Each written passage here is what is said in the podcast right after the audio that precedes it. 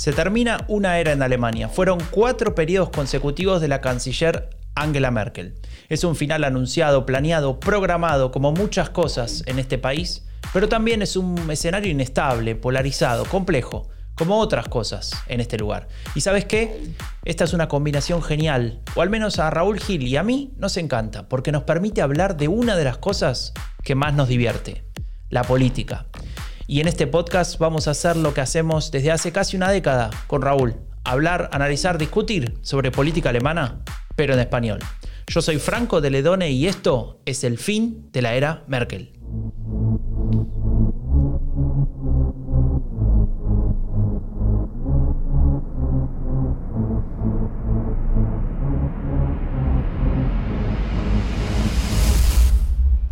Que lo cumpla feliz. Que, lo cumpla feliz. Que, lo cumpla, sí, señores, sí. Ya está, ya está, ya está, ya está, Raúl. Calmate, no, estás desesperado, estás, estás sobreexcitado. Hoy cumpleaños Merkel, ¿no? Bueno, en realidad, no sé, no sé cuándo es el cumpleaños de Merkel. Hoy no es el cumpleaños de Merkel particularmente, pero sí de algo que Merkel, digamos, tiene en sus manos desde hace 15 años. ¿Y de qué, te imaginas que es? Eh, la Cancillería. Claro, exactamente. Ella es la dueña ah. de la lavadora, la famosa, el famoso edificio ahí ubicado en, el centro de Berlín, frente a Bundestag, donde ejerce el poder ejecutivo de Alemania desde el año 2005. Correcto. Exactamente este domingo, 22 de noviembre, se cumplen 15 años de Merkel al frente de Alemania y también un poco de Europa, ¿no? Y por eso queremos hacer un repaso año a año, ¿no? Claro, vamos a hacer un repaso bastante veloz, pero creo que vale la pena porque nos va a recordar no solamente eh, cómo se fue construyendo la figura de Angela Merkel, que hoy en día se podría decir que es la mujer más poderosa del mundo, o incluso la política más poderosa del mundo, o la que tiene más influencia, no sé, lo, dejamos a criterio de, de los que escuchan, pero sí que nos hace pensar, digamos, eh, recorriendo año a año cómo se fue construyendo esa imagen. Y antes de empezar con eso, tengo una pregunta para vos, eh, Raúl. Ah, a ver, dime. Estamos de cumpleaños. cumpleaños es una fiesta. ¿Qué hay en una fiesta? Una fiesta de cumpleaños, pues obviamente una tarta, ¿no? Eh, bueno, no exactamente. Ay, sí, es verdad, hay, hay torta, pero, pero además hay otra cosa. ¿Qué puede ser? No sé. Raúl, en toda fiesta hay un borracho. ¿No sabías? Sí, eso Mira, este fue el borracho de la fiesta con la que empezó todo. Also ich sage Ihnen, glauben Sie im Ernst, dass meine Partei auf ein Gesprächsangebot von Frau Merkel bei dieser Sachlage einginge, indem sie sagt, sie möchte Bundeskanzlerin werden. Ich meine, wir müssen die Kirche doch auch mal... ¿Sabes quién es el que habla? Madre mía, Gerhard Schroeder.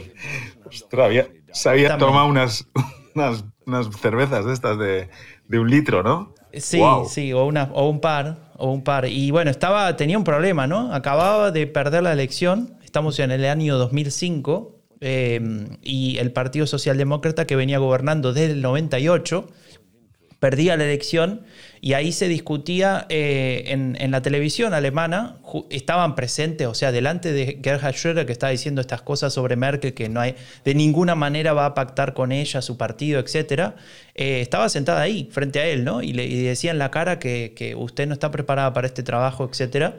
Y eso sucedía en lo que es la, lo que se denomina en Alemania la ronda de los elefantes. No sé si querés explicar qué es eso.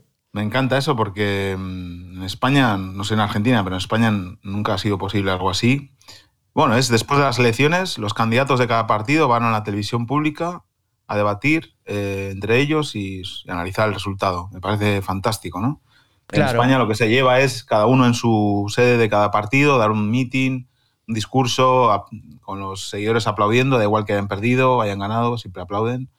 Y, me, gusta esa, la ronda de los elefantes en Alemania porque te permite ver eh, en, caliente, con los resultados recién conocidos, la opinión y, bueno, el estado, en este caso, de Gerhard Schroeder, que ese audio es brutal. bueno, no está claro si él estaba borracho o no. Algunos dicen eso, es como un rumor. pero lo que está claro es que estaba sacado, ¿no? Estaba fuera de, sí. Hombre, estaba fuera de sí, acaba de perder la, la Cancillería y en eh, manos de alguien, de una de una mujer en este caso, para más Inri, para alguien como Schroeder, que no creía capaz de ser canciller, ¿no? Lo dice ahí. Entonces, bueno, eh, nadie creía en Merkel, ¿no? Ni siquiera en su propio partido creían en mm. ella. De hecho, no la habían mm. dejado. O, ahí hay una duda si, si ella no había querido o lo había, había hecho tácticamente, pero, pero ya en el, en el 2003 dos años antes, perdón, en el 2002, tres años antes, cuando había sido la elección anterior y que ganaba el segundo periodo Gerhard Schröder, ahí no, no, la dejaron candidatearse, pese a ser la jefa del partido CDU, fue un, candidato de, la CSU. Pero bueno, esa es otra historia. Nadie creía en ella, la subestimaban. El mismo Gerhard Schröder dice, mi partido nunca va a hacer una coalición con ella. Y no solo que hizo una coalición es, ese mismo año, tardaron, pero en un par de meses se armó la segunda gran coalición de la historia, sino que después eh, en el año 2013 y de nuevo en el 2017 la socialdemocracia iba a ser el compañero de coalición de Merkel, con lo cual, digamos, si tomamos los periodos completos de los 16 años de la era Merkel, 12 van a ser en compañía y, en, coalición con el partido de, la socialdemocracia que, que a este señor le indignaba tanto. Que no, iban a pactar nunca. Bueno. Ya sabemos un poco las, las cosas que se dicen con tres cervezas no suelen mantenerse después. Pero pasemos al año siguiente. Escucha esto a ver si te suena. ¿Sabes qué es? El himno, el himno. Me levanto, Franco. ¿Lo vas a cantar? Pero escucha, este está, está bien, es el himno, pero ¿dónde se está cantando el himno?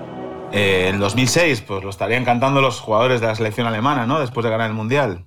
Eh, no ganaron el Mundial, solamente Argentina. Pero sí, es el, exactamente, es el Mundial de Alemania. ¿Y por qué es tan importante el Mundial, ese Mundial de fútbol en el 2006? Eh, pues a mí se me ocurre una razón. Contame. El tema de las banderas. Exactamente la mm. cuestión de la identidad nacional, ¿no? El, patriotismo y todo lo que eso significa en Alemania, porque bueno, claro, Alemania tiene una historia, una historia en la cual eh, los símbolos nacionales están relacionados con, con eventos muy, muy oscuros ¿no? de, la historia alemana. Tal vez en algún sentido se parece a España, ¿no? ¿o no? Sí, en algún sentido se parece a España. España también en los años eh, felices de la Roja, de la selección española, con los dos Eurocopas y el Mundial fueron también años en los que la bandera de España dejó de pertenecer exclusivamente a una parte del país y gracias al fútbol se perteneció a más, ¿no? Yo de hecho me compré una camiseta de la selección española, lo único que con el número 3 de Gerard Piqué para compensar un poco eh, de mi, españolidad. Y sí, que en Alemania se empezaron a ver eh, los coches, esta, se ponían las banderitas en los coches, ¿te acuerdas? En, claro. Y eh, no sé quién, ganó, ¿quién ganó el mundial. Yo, Franco, no, es que de fútbol no sé Italia, nada. Italia ganó el mundial. Ah, Italia ganó el mundial. Yo pensé que había ganado Alemania. No, Italia elimina a Alemania en la semifinal. Ah, eh, creo que. ¿Cómo era? Ahora me olvidé, pero bueno, no sé, qué sé yo. es igual, eh, bueno, me, estoy, confundo todos los mundiales. A, Alemania le gana a cualquiera, España le ganó el otro día 6-0, o sea que bueno, en fin. Vale, ganó Italia el mundial y las banderas de, de Alemania eh, recuperaron, digamos, un espacio público que hasta ahora no tenían. De hecho, hay esa anécdota que siempre contamos de cuando gana la CDU unas elecciones y un, político de la CDU saca la bandera a Alemania y Merkel se la quita porque dice que la bandera no es patrimonio de ningún partido. Eso es algo que en algunos países deberían aprender, ¿no? Pero sí, fuerte, sí. Bueno, ahí Merkel en el 2006 eh, aparece por primera vez como con una imagen que trata de ser carismática, ¿no? Hay, hay, muchos GIFs. Si uno busca en Twitter Merkel, le sale el GIF de ella gritando un gol, ¿no? Eh, que creo que es el que le hacen a Argentina, así que me indigna profundísimamente. No vamos a poner ese GIF en ningún sitio. Claro. No, vamos a poner. Eh, pero está ahí con su, con su traje de naranja, ¿no? Y de alguna manera mostrándose como un poco con una imagen diferente, porque hasta ese momento era como Merkel, eh, alguien sin carisma, alguien oscuro, ¿no? Etcétera. Pero bueno, esto, esto va a ir cambiando con el tiempo. Claro, eso es importante, este repaso que estamos haciendo, para ver que la Merkel de hoy no es la Merkel de hace 15 años, obvio, ¿no? Pero ha cambiado muchísimo, ha evolucionado, ha pasado por diferentes fases y el animal político en el que se ha convertido hace tiempo y sigue siendo eh, es fruto de todo ese aprendizaje y de todo lo, que ha tenido que enfrentar, ¿no? Tanto internamente dentro de su partido como externamente, ¿no? Igual hasta a nivel personal también, que no conocemos casi nada de su vida, habrá tenido sus vicisitudes, ¿no? Sí, sí, sí, sí. Bueno, yo les recomiendo simplemente por lo, por lo visual, ¿no? Si este, empezamos este recorrido en 2005, pero si buscan en Google fotos de Merkel anteriores a esa campaña de 2005, busquen algo de los 90 y van a ver lo que era Merkel en esa época, ¿no? Cómo, cómo mm. estaba vestida, cómo se presentaba en público, muy diferente, el, muy diferente cómo va variando. Pero bueno, vamos, vamos a avanzar porque vamos recién por el, vamos a pasar al 2007. Acá eh, no tenemos ningún audio porque es difícil mostrar de manera eh, auditiva una crisis económica. ¿Cómo, ¿Qué pondrías vos ahí? Eh, para, para, digamos, representar una crisis económica como la que fue la de, la de agosto de 2007, eh, con la caída de Lehman Brothers, que, bueno, se convirtió en una crisis mundial, ¿no? Sí, bueno, igual eh, un GIF de Adam Smith, ¿no? No sé. Claro. Pero sí. La mano invisible. la mano invisible de Lehman Brothers. Sí, la verdad es que ahí eh, empezó o fue el origen de una de las cuatro grandes crisis a las que tuvo que enfrentar Merkel, eh, nada más llegar a su, qué decir, dos años, eh, no le dio tiempo ni, ni a sentarse en la, en la Cancillería, ¿no? Y le llegó eh, ese sopapo político y económico, que es la crisis financiera, luego del euro, etcétera, y bueno, ahí estaba ya siempre con Merkel, si no recuerdo mal, ha estado Wolfgang Schäuble, ¿no? De ministro de. No, ahí estaba con los socialdemócratas, con el amigo Per Steinbrück. Ah, era Steinbrück el. Claro, es verdad, es candidato. Bueno, dicen que, digamos, el, trabajo más duro de, salvar a Alemania de esta crisis financiera, en realidad lo llevaron adelante los socialdemócratas con Per Steinbrück, que era en ese momento el, ministro de Finanzas. Pero bueno, como, como vos siempre decís, ¿no? La regla de ser el compañero pequeño de coalición te condena y de alguna manera la que termina em, llevándose los frutos, si, si es que esta, o sea, si es que esta hipótesis es cierta, termina siendo Angela Merkel. Aunque vamos a ver que dentro de que dos años después tampoco es que le fue tan bien, ¿no? bueno, hombre, en medio de una crisis económica como esa es normal, ¿no? Pero bueno, en el 2008 eh, ocurren varias cosas, ¿no? Sí, escucha esto.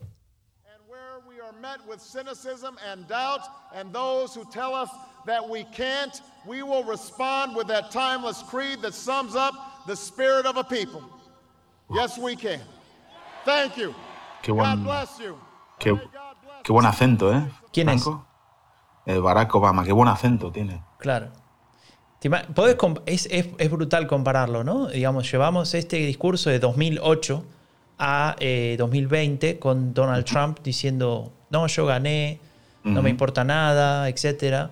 Eh, y es fuerte, ¿no? Es fuerte. Me acuerdo de esa, de esa frase, Yes, we can. Yo ahí vivía en España, me había, me había mudado. Yo también, yo también vivía en España. en España. Y me acuerdo de la campaña. Y no me llamaste, Franco. Sí. Me acuerdo, me acuerdo de esa campaña, del Yes, we can, ¿no? Que me, yo también. Que, me acuerdo, fue un impacto fuerte. Yo, yo, doné al Partido Demócrata y me volvieron el dinero porque no podía donar, no sé por qué, porque era extranjero, no sé. doné 7 euros y me devolvieron el dinero. Y sí, una cantidad eh, estratosférica. Em, se me pone la, piel de gallina, ¿no? Con lo de Obama. Sé que hay algunos compañeros de Latinoamérica que opinan que da igual Obama, Trump, y da lo mismo, siempre es tal, pero bueno, Obama fue otra cosa, por lo menos eh, para los que nos interesa la comunicación política, fue un cambio brutal en lo que significa comunicar, ¿no? Sobre todo en torno a unos, a unos símbolos, a unos valores y a unos mensajes brutales. No había discurso de Obama que, que no tuviera mucho que, aprender y destacar, ¿no? Claro. Y bueno, ahí... Eh, y veníamos de ocho años de, George W. Bush, ¿no? Con las Torres Gemelas, las guerras, Afganistán, Irak, o sea, era algo... Sí. Mm. Y bueno, ¿qué tiene que ver eso con, Merkel? A ver, cuéntame. No, bueno, eh, tiene que ver con un liderazgo nuevo, eso sí, es cierto. Merkel hace una alianza fuerte con, con Obama que después se ve a lo largo del tiempo, digamos, y que, contrasta muy fuerte con lo que es ahora Donald Trump o lo que fue. Hay, em, pero hay una foto de. Perdón, perdón. hay una foto de los dos en un banco, no sé si es en Estados Unidos, creo que sí, es en, sentados hablando reposadamente y yo creo que se tenían estima. O sea, había feeling ahí entre Merkel y Obama y bueno, se notaba también en las relaciones, digamos, comerciales. Bueno, los dos estaban rompiendo algunos consensos, ¿no? O no consensos, no se le dice así, algunos tabúes o, estaban generando algo nuevo. Eh, un presidente eh, negro en Estados Unidos, no, no había, y ese fue el primero, una persona eh, con, muy diferente a lo que eran las élites americanas, aunque él también pertenece a una élite, está claro, ¿no? Digamos, Pero, pero digamos, eh, ya la condición, esa condición era algo distinto y la propia Merkel, ¿no? La Merkel, una persona que viene del este de Alemania, sabiendo que todas las élites están absolutamente ocupadas por, por personas del oeste de Alemania, y una mujer, primera vez en la historia. Eh, y dirigiendo un partido como el de la CDU. Y eso me lleva a contarte un dato de ese 2008, que es que Merkel gana eh, la presidencia de su partido, la renueva, mejor dicho, en 2008, con el 94,83%. Oh, la búlgara, ¿eh? Era, fue su mejor resultado desde el año 2000. En el 2000 tenía el apoyo de Helmut Kohl. Acá estaba solita. Y aún así, pese a todos los líos internos y a la desconfianza que tenían en ella, saca el 94,83%. Fuerte número.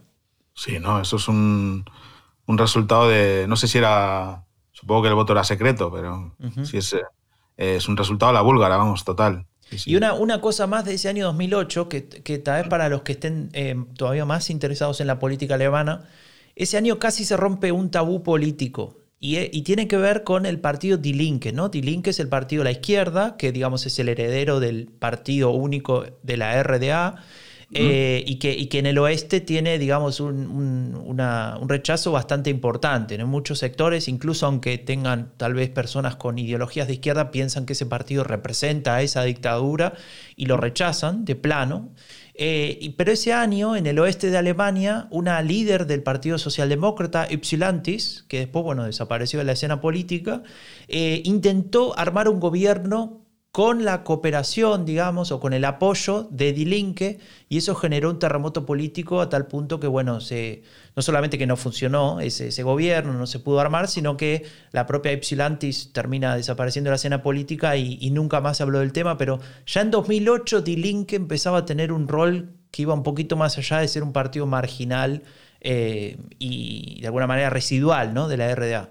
Sí, bueno, y todavía se sigue hablando de eso, ¿no? De si es posible pactar con, con Die Linke. Bueno, hay gobiernos eh, en Thüringen, ¿no? Eh, donde el, ministro presidente es de Die Linke, hay un, tripartito con el SPD y los verdes, pero sigue todavía ese debate presente, que es algo que, no son capaces de cerrar en Alemania, ¿no? Sí, pero bueno, avancemos, vayamos al año 2009. En 2009 hay elecciones federales, ¿te acuerdas de eso? ¿Seguías a Alemania en esa época? En 2009 estaba yo haciendo la campaña para las elecciones europeas de un eurodiputado, de cuyo nombre no quiero acordarme.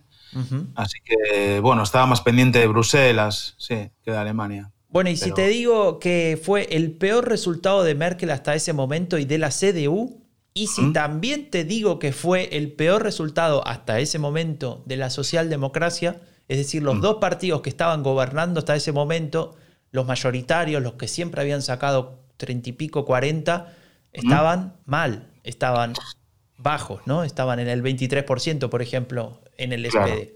Bueno, eso tenía que ver con muchas cosas. Eh, una de ellas la crisis económica, obvio, ¿no? La crisis financiera, pero también que los votantes del SPD eh, históricamente han ido rechazando todos los intentos de gran coalición, que han sido varios, y bueno, ahí se vio claramente que en las, en las crisis económicas es complicado que, los partidos que gobiernan se salven de, perder apoyo electoral, ¿no? Así como en otras crisis, como puede ser esta, que es más sanitaria, aunque tiene obviamente repercusiones económicas, es más sencillo mantener el, el tipo y el apoyo electoral. En una crisis económica donde te tocan el bolsillo a los ciudadanos es complicado. ¿eh?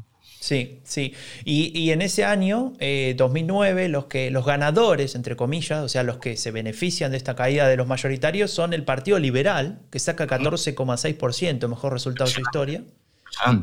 Eh, que justamente la izquierda de la que hablábamos antes, que saca el 11,9%, y los verdes que quedan en, el quinto lugar, con el 10,7%, que sigue siendo también un gran resultado. Creo que también es el mejor de su historia, si no recuerdo mal. Sí, exacto. No, en el 2002 le había ido un poquito mejor, creo. Claro, cuando estaba con No, mentira, mentira. No, sí, es el mejor de su historia. 10,7. Sí, sí, sí, totalmente. Bueno, será el mejor eh, próximo, pero bueno, eso es, para, eso es para otro capítulo, sí. posiblemente. Bueno, pero eso fue de alguna manera el 2009 y lo que nos deja es un cambio de gobierno porque después se forma un gobierno conservador liberal, es decir, volvemos a la vieja época de Helmut Kohl, el Partido Liberal, con ese 14%, junto a Angela Merkel, mandan a, la socialdemocracia a la oposición y empieza una era diferente, ¿no? Este Bell era el hombre este, el, vicecanciller, ¿cómo era? Eh, no me acuerdo ¿El de candidato de la socialdemocracia? No, no, de, la, de los liberales, el que fue. Westerwelle. Este. Westerwelle. Ah, Westerwelle, yo, Sí, falleció Westerwelle hace, hace no mucho tiempo. Sí sí, sí, sí, Tenía. Era también otro, digamos, otro tipo de liderazgo diferente dentro de, la, de los liberales, ¿no? Eh, también por eso sacó. No es como la arrogancia de, del, que está ahora Linden, ¿no? Em, sí, la verdad que sí, es cierto, es cierto. Bueno, em, habría que preguntárselo al amigo Siragüen, que hace mucho que no lo nombramos en este podcast, pero él, él digamos, en su, en su tesis doctoral eh, hace un análisis, digamos, de las relaciones internacionales de Alemania con diversos países, especialmente con América Latina, básicamente, pero concentrándose en Brasil, México y Argentina. Y uno de los pocos eh, líderes de, un gabinete alemán que pusieron el ojo en América Latina y que pensaban en un plan, eh, digamos, en una relación más cercana, eh, planificada con América Latina, fue justamente Westerwelle, ¿no? Que después, bueno, eso en, pocos casos se volvió a, repetir. Pero bueno, después le preguntaremos al, a Mr. Sirawen. Venga, vayamos al 2010. 2010. Que nos quedan 10 años. Bueno, ahí tenemos un tema que tal vez sí lo conoces mucho mejor que yo, y tiene que ver con una frase que decía la canciller, a ver si, si, con esto te inspiro. Si fracasa el euro, fracasa Europa. ¿Por qué dijo esto Merkel? Bueno, por el salvavidas financiero, ¿no? Que, impulsa el Euro Rettungssystem. Exactamente. Eh, que impulsó Merkel, que, bueno, luego fue ella eh, asumiendo que las dificultades económicas por las que estaban pasando los países del sur, pues lanzó esta iniciativa que, también fue el, germen del descontento de su partido, ¿no? que se formó el Berliner Kreis, que es círculo berlinés, compuesto por diputados díscolos que, veían esta idea de Merkel eh, de manera crítica ¿no? y que empezaban a, tener mensajes, digamos, euroscépticos, ¿no? algo inédito en Alemania hasta, hasta ese momento. Alemania, que ha sido la gran beneficiada eh, económicamente y seguramente también políticamente de la Unión Europea, sobre todo económicamente porque es su principal mercado, ¿no? Y que obviamente sabía que si se caía el euro, fracasa Europa, pero no solo Europa, o sea, se caía Alemania. Entonces, quiero decir, no, eh, Merkel no creo que lo hiciese por los griegos, ni por los españoles, ni por los portugueses, lo hizo por Alemania, ¿no? Y en ese sentido de, de mantener, digamos, el status quo de Alemania, pues lanzó ese salvavidas financiero eh, que obviamente iba acompañado de unas exigencias en recortes en, los servicios públicos, en las políticas públicas en los, en los eh, países del sur, que trajo como resultado pues eh, algunas, o digamos, movimientos de protesta en los diferentes países y muchos cambios a nivel político en cada uno de esos países, pero hoy no toca hablar de eso. No, no simplemente me gustaría mencionar algo que me parece que es importante porque hoy en día lo escuchamos de vuelta y de alguna manera es que el debate público, eh, digamos, se, tiñe de, o, se desarrolla una narrativa que, ocupa, que se ocupa, digamos, eh, el discurso político de, muchos líderes en Europa que tiene que ver con el, norte y el sur de Europa, ¿no? El norte que, que, justamente para los que viven allí es ordenado, hace las cosas bien, es productivo, etcétera, etcétera, y el sur que no trabaja, que es vago, que se aprovecha de la Unión Europea, que se aprovecha del euro, etcétera y viceversa, desde el sur diciendo el norte que es egoísta, que no es solidario, que no ve las ventajas que tiene de, que esta unión sea como es, digamos, incluyendo al, sur.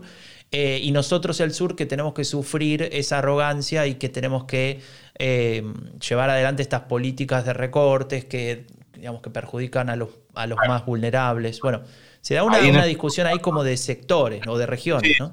Se partió por, por la mitad en ese momento norte-sur. Eh, la Unión Europea está partida por muchas mitades, porque también tiene que ver con los países nuevos del este, su actitud ¿no? frente a algún... Pero sí, sí, o sea, no, no, no, fueron los mejores momentos de la idea de Europa, ¿no? O sea, no creo que los padres fundadores de Europa estuvieran orgullosos en esos años, ¿no? Sí, lo que, lo que Merkel no sabía en ese momento es, eh, además de esas medidas de, que, tenía que tomar o que quiso tomar o que decidió tomar para, para temas de austeridad, etcétera, en el sur, que le, que le valió, que su popularidad cayera mucho, ¿no? especialmente en lugares como Grecia, etc.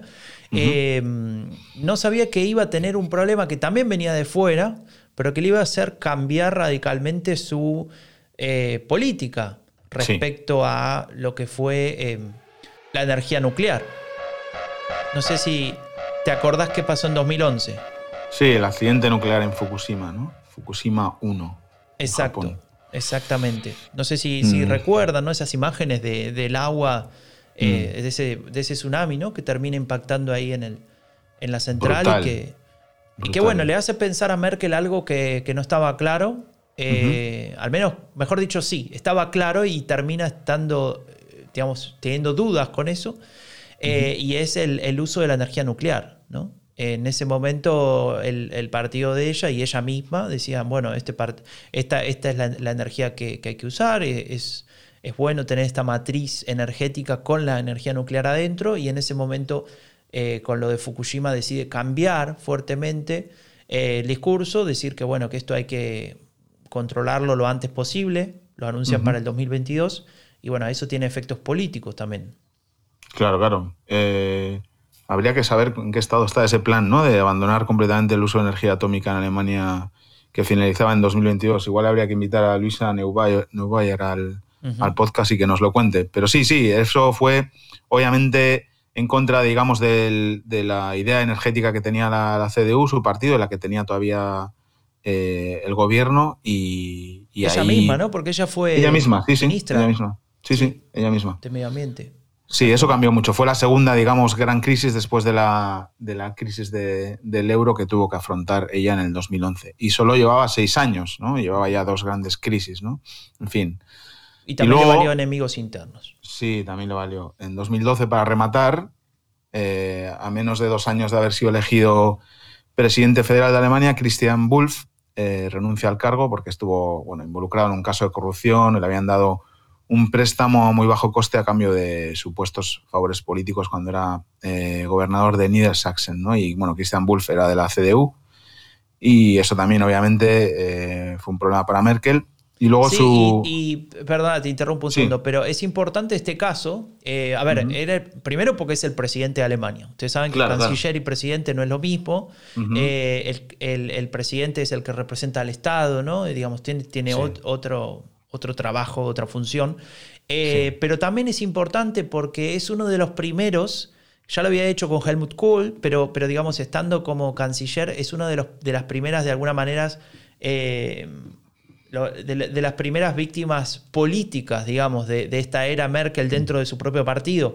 Han habido varios, es decir, ha, habido personas fuera de lugar, eh, tal vez en este caso, por ejemplo, involucrados con cuestiones de corrupción, etcétera, con las cuales Merkel era implacable, ¿no? Digamos, se terminaba la relación, no, había ahí una, cuestión ahí de, lealtad, ni, mucho menos.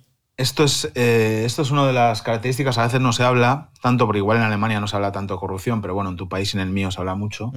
Y quiero decir que una de las grandes, grandes características de Merkel es que no se le puede reprochar nada, ¿no? En ese sentido, ¿no? Eh, nunca se ha visto ni ligeramente afectada o involucrada o tocada por un caso de corrupción, siempre que ha habido algún caso de corrupción o algún tipo de problema en su entorno, ha intentado eh, pues eso, resolverlo y, cortar cabezas. Si obviamos que durante mucho tiempo su ministro de Finanzas era una persona condenada, digamos, por, por un tema de financiación ilegal del partido, ¿no? Pero más allá de eso, eh, creo que Em, así como otros presidentes, otros políticos de, Europa o del resto del mundo, pues tienen, digamos, sospechas. Eh, sobre Merkel nunca se ha, habido sospechas de eso, ¿no? Y digamos, aparte, encaja eso con su comportamiento personal súper austero, ¿no? Eh, nunca se le ha visto en, no sé, creo, ¿eh? en un yate de lujo con no sé quién, en un coche de lujo con no sé cuánto, en unas, eh, pues siempre se la ha visto, las imágenes que se ven de ellas en, eh, haciendo senderismo con su marido o yendo al supermercado a comprar como todo el mundo, ¿no? Entonces, eh, esa, digamos, actitud de austeridad también personal y de no ostentación, digamos, porque ella es una persona que tiene un sueldo público que es bastante alto, pero eso no quiere decir que esté ostentando, ¿no? Eh, constantemente sobre su posición económica o social. Y yo creo que eso le ha ayudado también a mantenerse durante tanto tiempo con esa popularidad, ¿no? Sí, y una cosa más eh, también importante que hay que decir sobre Christian Wolf, eh, Wolf que es justamente este presidente federal de Alemania que termina renunciando a causa de esta corrupción, etc. Y es algo que, pasaba en esa época. Y, es importante decirlo porque de alguna manera muestra lo que iba a venir en Alemania. En ese año, mejor dicho, a fines del año anterior, 2011 y, 2012, eh, se publica un libro de un señor que se llama Thilo Zarazin, el libro, el libro tiene como título Deutschland schafft sich ab, que significa Deutschland se, eh, digamos, se deshace, o se, pero, se deshace activamente, ¿no? Es decir, se, se A ella misma. A ella misma, claro. Y, que lo que hacía en ese libro este, este señor, que fue ministro de Finanzas de la socialdemocracia durante varios años, en los 2000, eh, es con datos que después se demostró que estaban manipulados, eh, adjudicar a, los migrantes o a las personas con ascendencia migrante, especialmente turcos y árabes, eh, el hecho de no querer trabajar, ¿no? Digamos, básicamente decir que el país tenía, estaba condenado a causa de la migración o de, o de, ciertos migrantes que no querían sacar el país adelante, así dicho mal y pronto. Ese libro es uno de los libros más vendidos de la historia de, la, de, la, historia reciente y ocupa eh, el, durante muchas semanas, creo que son 40 semanas, el primer lugar en bestsellers de Der Spiegel, ¿no? que, que es esta revista que hace este, este listado de, de, más vendidos. Y con, con, ese libro, de alguna manera, empieza a haber una discusión sobre el tema del Islam. Eh, pero en términos identitarios, ¿no? Digamos, como una especie de, de, de sala o de, digamos, de vestíbulo de lo que iba a venir después con el tema de la ultraderecha. ahí es también donde el SPD, el Partido Socialdemócrata, empieza a perder el apoyo eh, hasta entonces, digamos, sin fisuras de la comunidad turca ¿no? en Alemania. Claro, y ahí Wolf dice una frase, y por eso lo mencionaba lo de Sarrazin, criticando a esto, dijo, eh, el Islam pertenece a Alemania también. Es decir, es parte, ¿no? Alemania no es eh, mono, ¿cómo se dice? Monoculto, no. Sí. Sí, bueno, eh, entendemos. El Islam, gracias. El Islam también es parte de nuestra identidad. y eso Pero esto también lo dijo Merkel después. Después, sí, y, digamos ese modelo eh, multiculti que, después, digamos, de alguna manera es la base de, los sectores más ultraconservadores para armar una alternativa política, pero ya vamos a llegar ahí. Esto de, de Sarracín lo he oído yo en persona. Yo he ido antes de grabar el podcast al médico, me dolía la espalda, tengo fuertes dolores de espalda porque hago home office en una silla que no pasa el, la, la ITV también. Y la señora, solo, yo solo quería que me diera algo para fisioterapia, ¿no? Para hacer un... Y la señora me quería dar la baja, la médico. Digo, no señora, yo quiero trabajar. Soy inmigrante, pero quiero trabajar. quiero contribuir a este país, pagar impuestos, todo. Y, bueno, en fin. Eh, Sarracín, eh, quedamos un día y hablamos de esto. Claro, bueno, vamos a decir que escribió más libros y sigue, sigue logrando bestsellers, ¿no? Es impresionante. Sí, es por su bigote. Sí, bueno, puede ser. Bueno, vamos a pasar, vamos a avanzar porque si no nos vamos, no llegamos, no llegamos. Vamos al 2013. 2013. aquí estamos los dos en Alemania ya, ¿no? 2012 yo ya estoy. sí, de hecho ya no, nos conocemos. Creo que es el año que nos conocemos. 2013, sí señor, así es. En un tomando una cerveza en Moabit. Me, copiaste el blog y te llamé eh, para decir qué al haces. Revés, al revés, al revés. Pero bueno, bien. claro, la historia dice, a ver, la voy a contar yo, porque siempre la contás vos. Una amiga tuya, Ruth, Ruth, Ruth eh, llama para, te llama, che Raúl, ¿vos te viste el blog este que hiciste, qué sé yo, de, la lavadora de Merkel? Sí, sí, bueno, hay alguien que está haciendo lo mismo que vos y encima le va mejor. y dijiste, ¿what? Y ahí dije, me, la concha de su hermana. Me la concha de su hermana. Sí, sí. Te escribí nada, quedamos para después de un acto del SPD, me acuerdo, ¿no? Un acto de campaña, entonces allá no, era, no, no, era un debate. Estaban todos los candidatos, ¿te acordás? Era un debate, sí. Estaba El, el, de los verdes, Mutlu, mm del SPD, el Langsfeld de la CDU. Eh, me acuerdo que, que, cuando ven la ronda de preguntas, una señora levanta la mano, le dice, bueno, sí, diga su pregunta y dice, yo pertenezco al partido marxista-leninista y no me invitaron a formar parte de este debate y es antidemocrático. Bueno, claro, hablamos de debate porque hubo elecciones ese año, 2013, y Merkel logra el mejor resultado electoral a nivel federal de su carrera. ¿Cuánto?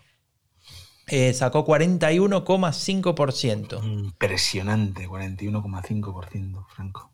Cabe decir que la CDU sacó mejores resultados que niveles, niveles de apoyo electoral del Partido Comunista Cubano. 41,5%. bueno, eh, pero, pero, pese a tan buen resultado, no pudo lograr lo que quería, que era continuar con el gobierno, con los liberales, porque a los liberales tuvieron un pequeño traspié. Claro, se los comió Merkel. Se, los, comió, Merkel, y también se los comió su arrogancia, ¿no? Digamos, no fueron los años, los cuatro años más felices de este partido en el gobierno. El propio Westerwelle eh, ni siquiera fue candidato, eh, se había apagado su figura y el partido saca menos del 5% y cuando en Alemania sacas menos del 5% estás al horno porque no puedes entrar, entrar al partido, eh, al Parlamento Federal, ¿no? Y la otra cosa que hay que decir sobre esta elección es que, que, participa por primera vez un partido que no existía, que se había creado en febrero de ese año y en, en una cuestión, digamos, una carrera meteórica logra eh, aparecer en la escena pública, se llama Alternativa para Alemania o Alternative für Deutschland. Eh, es un partido que en ese momento es euroescéptico, aunque ya empieza a mostrar ciertas cuestiones ahí de discurso medio identitario, ¿no? etcétera, y obtiene ahí el 4,7%, si no recuerdo mal. Se queda 0,3 de entrar. Claro, y bueno, no puede entrar y todo el mundo dice, bueno, esto fue un accidente de, la historia, van a, van a desaparecer. No lo fue. No lo fue. Eh, y mm. lo que pasó después, en 2014, justamente es algo que tiene que ver con AFT. Mm.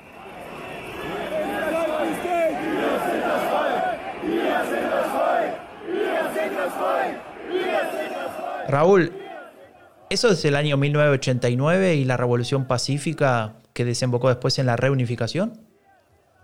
Eh, no. Exactamente. No, debería, pero no. Es peor.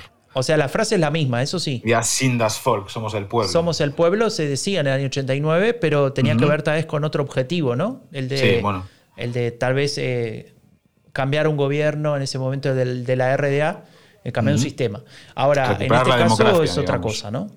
Sí, en este caso es el, el movimiento de Peguida, ¿no? Eh, que, nace en el este de, Alemania y que, que, bueno, ahí también eh, es, un, es un movimiento que, acaba apuntalando también a AfD, ¿no? Es, el, bueno, es un movimiento que, islamófobo, que se llama Pegida porque es patriotas europeos en contra de la islamización de Occidente.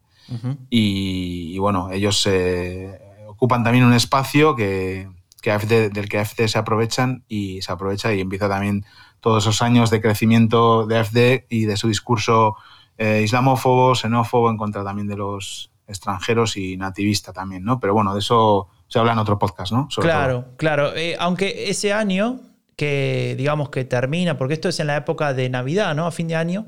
A mediados de año había pasado algo mucho más importante, 2014. Eh, ese año, por cierto, yo voy a ir a Dresden, sí. a visitar Dresden, y dos veces iba a ir. Una vez cayó una nevada histórica que no hubo trenes y la segunda había una manifestación de Peguida y nunca fui a Dresden hasta hace este año que fui con Flor y me encantó.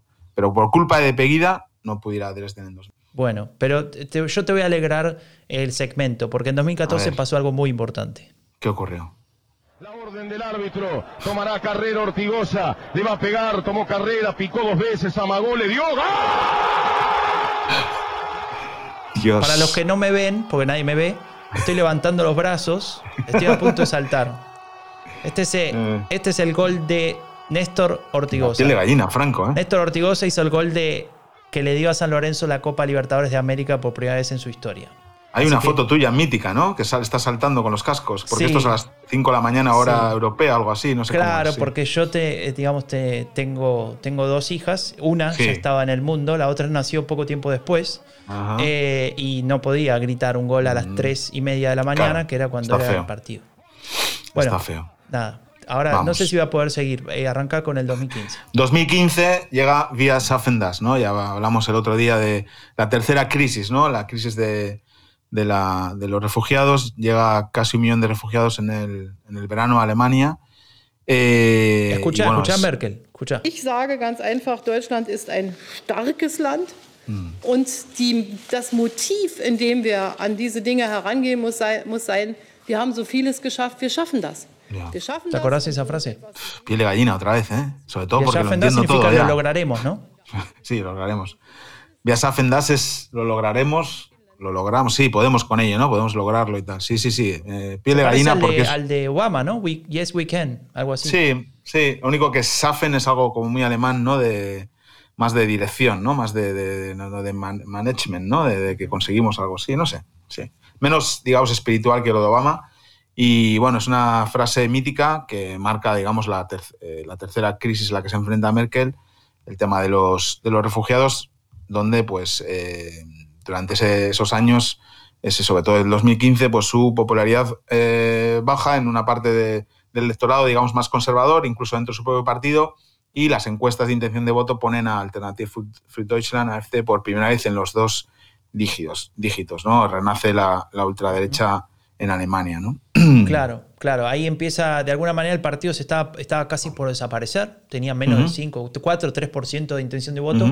Y esto los, re- los, re- los, digamos, le da nueva vida. Y a eso hay que le- sumarle un par de cosas que tal vez no, no vamos a ir punto por punto, pero eh, en el 2016 lo vamos a mencionar en profundidad, tal vez. Pero eh, en ese año ya, a fin de año, hubo un atentado en París, no sé si se acuerdan, eh, Sí. del, del ISIS, ¿no? Eh, Donde murieron casi 200 personas eh, y, y, digamos empieza a aparecer este discurso de eh, el terrorismo islámico rela- relacionado con eh, la, la cuestión de, la- de los refugiados ¿no? y estos partidos de derecha radical no solamente en Alemania en otros países de Europa lo empiezan a utilizar y justamente en- es en el 2016 que es a donde estamos entrando ahora el momento donde, donde impacta con más fuerza en Alemania ¿no? O sea, ¿te acordás? Sí. a diciembre mercado de Navidad en Berlín Sí, así es. Tú estabas, un mercado al que tú ibas habitualmente con la, con la familia. Eh, bueno, yo vivo aquí al lado también de ese mercado, es en, la- en el zoo ¿no? de Berlín, en la iglesia esta que está reventada por, por, por varias... Sí, por la guerra. Eh, ahí sube, sigue subiendo la, la ultraderecha. Merkel anuncia que será candidata por, por cuarta, cuarta vez y eh, la AfD supera el 20%, el 20% en una elección regional en el este y por primera vez obtiene resultados de dos dígitos al oeste del país. ¿no? Es, eh, e- ese descontento del este ya no explica, solo eso, ya no explica AfD. Ujú. Y, y bueno, el- cuando ocurre este atentado, pues obviamente los dirigentes de AfD apelan al, al discurso populista e ins- instrumentalizan la tragedia políticamente para atacar a la canciller y al resto de la élite política. ¿no? Cuando ocurre un atentado, eh, bueno, mínimo que se puede hacer, todo el mundo, es pensar primero en las, en las víctimas, ¿no? Claro. Y no, y no a, la, a la hora y media de, de producirse empezar a, a tratar de utilizarlo para aumentar electoral, electoralmente, ¿no? Sí, sí, e incluso minutos después, eh, Mm. uno, uno de los líderes de AfD en ese momento puso, esto, es, esto es culpa de Merkel, ¿no? Estos Sí, sí, no, muertos. es alucinante, sí. Y bueno, así, En fin, así estábamos. no- Pero, pero bueno, parece que les dio resultado, porque en 2017, escuchá lo que pasaba. Wir werden sie jagen. Wir werden Frau Merkel oder wen auch immer jagen. Und wir werden uns unser Land und unser Volk zurückholen. Bueno, me cuesta traducir eso, así que lo vas a traducir vos. Bueno, la vamos a cazar, ¿no? La vamos a cazar a Frau Merkel y vamos a recuperar nuestro pueblo para nosotros, ¿no? Nuestro pueblo, nuestro país para nosotros. Nos- Ese nosotros, esa frontera política, son solo los alemanes blancos, eh, generalmente mayores y con ideas xenófobas y racistas, a los que en principio representa AfD, que obtuvo su mejor resultado de su historia, obviamente. Tercera fuerza política, tercera fuerza Sí, política en el Bundestag. 12,6%. Eh, eh, lo eh, encima, primera fuerza, digamos, de la oposición, porque las dos, las dos partidos más votados, la CDU y la Socialdemocracia, que se derrumba entonces el año en, en- en- al 20,5%. Recuerdo que hicimos un directo para el, para el país, puede ser esto, en el Sí, sí. en Potsdame Platz. Sí, en el Sony Center. Ah, Sony Center, sí. Hicimos un directo con Carlos Ah, de Vega, que el otro día le vi con Obama. O sea, nosotros hemos estado cerca de Carlos de Vega, que luego ha estado, le ha puesto el micrófono a Obama. Es maravilloso. Claro. Y nosotros Franco. recién pusimos un audio de Obama. Me parece que acá hay algo raro. Hay algo raro. Igual el siguiente invitado de la del fin de la de Merkel es Obama. Ahora que está de promoción de su libro, ¿no? No sé, ¿le interesará a la comunidad hispanohablante? No sé. Pero escucha, déjame decir una cosa para aclarar. El audio, Sí. la persona que hablaba recién, que, que Raúl, que Raúl tuvo que traducir a, a la fuerza, porque yo lo obligué, es Alexander Gauland. Alexander Gauland es uno de los jefes de- del partido ultraderechista alemán, AfD. Es una de las personas que representa al sector más nacional conservador y que también tiene un discurso fuertemente revisionista, xenófobo. Él dijo que vivir al lado de, por ejemplo, el jugador de fútbol, eh, Jerome Boateng, eh, estaba bien porque juega muy bien al fútbol, pero nadie quiere vivir al lado de un negro. O, por ejemplo, dijo también que los, 12, los 13 años de la dictadura nacional socialista fueron apenas una cagada de pajarito al lado de los mil años de historia exitosa de Alemania. Cosas fuertes, ¿no? Sí, no. Yo le, ayer lo vi en el Tagesschau porque hablaban de la. Estaban debatiendo la ley esta del corona.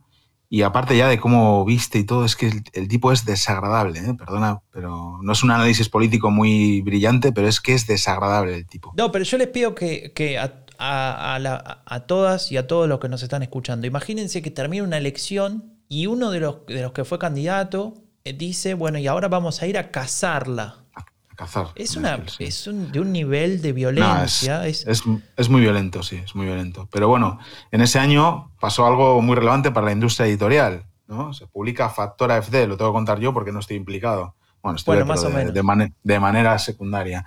El primer libro en español sobre el partido de la nueva derecha radical alemana, obra de Franco de Ledoni y Andreu Jerez, eh, el hombre que, da, que dio nombre a este podcast. Y bueno, eh, para mí fue lo más importante de ese año, esa publicación. Sí, de hecho, Andreu me acaba de. Ayer me llegó una carta documento pidiéndonos regalías por el nombre del fin de la era Merkel. Ah, bueno. No sé qué. En 2017 eh, también pasó otra cosa importante, que es que tú y yo hicimos un debate eh, preelectoral, eh, Merkel contra Schulz, ¿te acuerdas? Sí, en la librería me acuerdo que lo gané, pero después nada más. Bueno, yo me acuerdo que luego me fue mejor fuera del debate que dentro. ¿Ah, sí? ¿Lo vas a contar o lo dejamos ahí No, lo dejamos ahí, lo dejamos intrigado. Bueno, entonces te voy a poner eh, un, último audio para este recorrido. Estamos en 2018 y si no te alcanzó con el 2017 y con AFT y demás, escucha esto. Erstens, auf dem nächsten Bundesparteitag der CDU im Dezember in Hamburg Habla Merkel. das Amt der Vorsitzenden der CDU Deutschlands kandidieren. Dice que no va a candidatearse como jefa de la CDU y ist meine letzte als Bundeskanzlerin der Bundesrepublik Deutschland. Ahí acaba de decir que no va a ser de vuelta candidata a canciller. Es decir, que este, el periodo actual, que termina en 2021, es su último periodo como canciller de Alemania y con eso da inicio a, bueno, por un lado a nuestro podcast. Claro, sobre todo. Claro. Eh, por otro lado a Andreu, que salió a decir yo tenía razón. Después de 20 años. Claro. Eh, y a, una, eh, a un signo de interrogación gigante en, la, en el tablero político alemán, porque ¿qué hay después de Merkel? Claro, Uf, madre mía.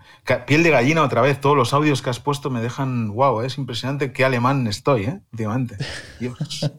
bueno, ¿y, eso por qué pasa? Ella decide irse porque, bueno, hay un par de elecciones que les va bastante mal a su partido, ¿no? Digamos, aparecen los verdes, ya no solo a este, sino los verdes y, se cuestiona todo el sistema, casi te diría, de partidos políticos de Alemania. Sí, bueno, aparte que ya tiene, ya lleva mucho tiempo, ¿no? También se da cuenta de que, no sé, son muchos años al frente. A ver, ya se vuelve a presentar en 2021 y vuelve a ganar y puede seguir otros cuatro años, eso es obvio. Y la CDU le va a costar eh, conseguir ganar o, digamos, ganar con de la manera tan holgada como ganaba ella, pero ya van a ser 16 años cuando termine, yo creo que es suficiente. Ha visto caer a tantos líderes políticos, o sea, es impresionante. Tiene fotos con, todos, con un montón de líderes políticos que han ido eh, eligiéndose y cayendo, y ella sigue ahí, ¿no? Y bueno, eh, ahí está. Y llegamos al, año pasado, el, último, año, el último año sin corona. Claro, y como, y como te voy a decir una cosa, Raúl, a ver, a ver, si, a ver si coincidís conmigo. Como este episodio eh, está bastante largo y y necesitamos eh, hacer diferentes cosas en nuestras vidas, eh, yo te diría que para resumirlo, digamos que el 2019 es el año antes de la pandemia y el 2020 es el año de la pandemia. Y el año que se inaugura el aeropuerto de Berlín, por fin. Por cierto, tenés mucha razón. Así que Raúl, eh, con esto cerramos este... Recorrido. ¿qué? 14 episodios, no sé cuánto vamos, ¿me puedes decir? Eh, este es el 14 ya. ¿Y cómo se dice ordinal? ¿Catorceavo? Eh, décimo cuarto. Décimo cuarto. Somos unos ignorantes. Estamos baneados del Instituto Cervantes a partir de hoy. bueno, gente, chao Raúl, muchas gracias. Gracias a ti, Franco. Nos vemos en una semana. Muchas gracias por estar ahí, por escucharnos, por los mensajes. Cuídense mucho en esta época complicada de pandemia. Suscríbanse a Spotify, a Apple Podcast y a todas las plataformas. Estamos en cada una de ellas. Esto fue El fin de la era Merkel, un podcast producido por Rombo Podcast. Y eh, si querés saber más sobre política alemana en español, visita eleccionesenalemania.com o seguinos en Twitter.